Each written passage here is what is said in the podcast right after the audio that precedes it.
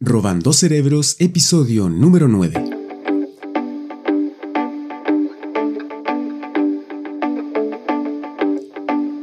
¿No tienes tiempo para leer contenido interesante, nutrirte de ideas nuevas e inspirarte con la cantidad enorme de información que hay en Internet? Bueno, Robando Cerebros es un podcast dedicado a sustraer columnas, crónicas, entrevistas o artículos de diferentes libros o medios digitales directo a tu oído.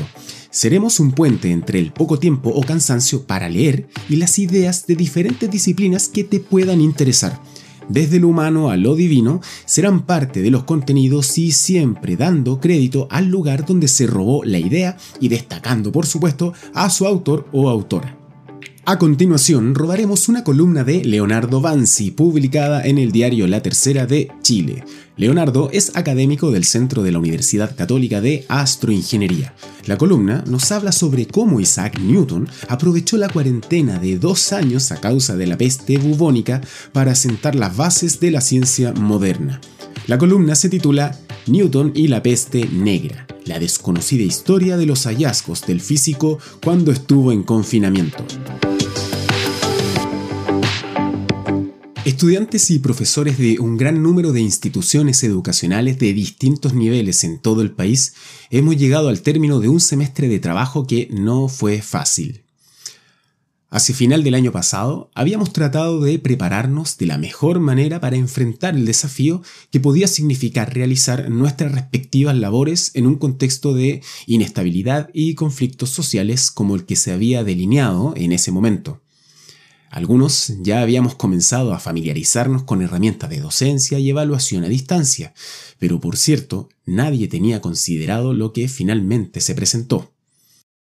Ahora, al finalizar un semestre que en el mejor de los casos fue completamente virtual, creo que muchos compartimos sentimientos encontrados, acompañados a la sensación de incertidumbre asociada con el futuro de la docencia. Es que en realidad con o sin cuarentena, estudiar y aprender nunca ha sido un proceso fácil, muy por el contrario, es una labor dura y difícil, donde profesores, estudiantes y familias solo podemos unir fuerzas para formar un solo equipo con el objetivo compartido de la educación. En este arduo proceso, todos necesitamos referentes que sean ejemplos a seguir y nos guíen hacia nuestra meta. Un buen mentor para la situación actual es Isaac Newton, que realizó sus más importantes hallazgos en confinamiento durante tiempos de cuarentena. Su ejemplo podrá ser de utilidad para aventurarnos en los poco explorados territorios de la docencia a distancia. Veamos por qué.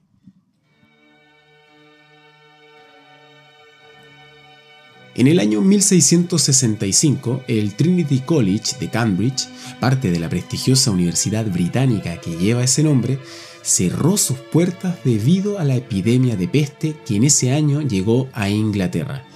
Este episodio fue uno de los muchos brotes que, durante casi medio milenio a partir de 1300, fueron apareciendo periódicamente en toda Europa.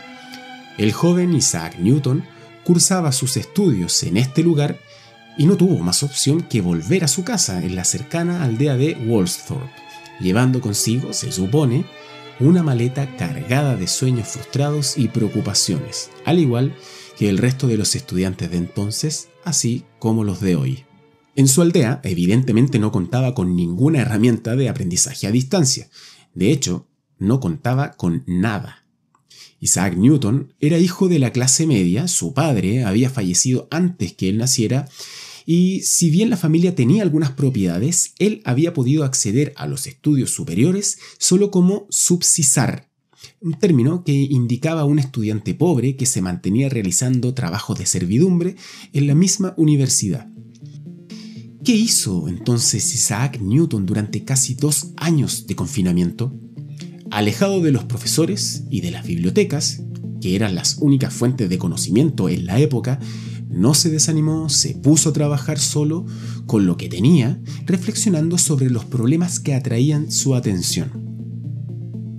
A partir de los conocimientos de los que disponía, y por supuesto gracias a un ingenio inmenso, pero también con un trabajo intenso, disciplinado y esforzado, sentó las bases de la ciencia moderna desarrollando herramientas de cálculo y formulando las leyes de la mecánica y de la gravitación. Ese muchacho, de tan solo 23 años, desde su confinamiento, le enseñó a todas las generaciones futuras una forma nueva de pensar e interpretar el mundo.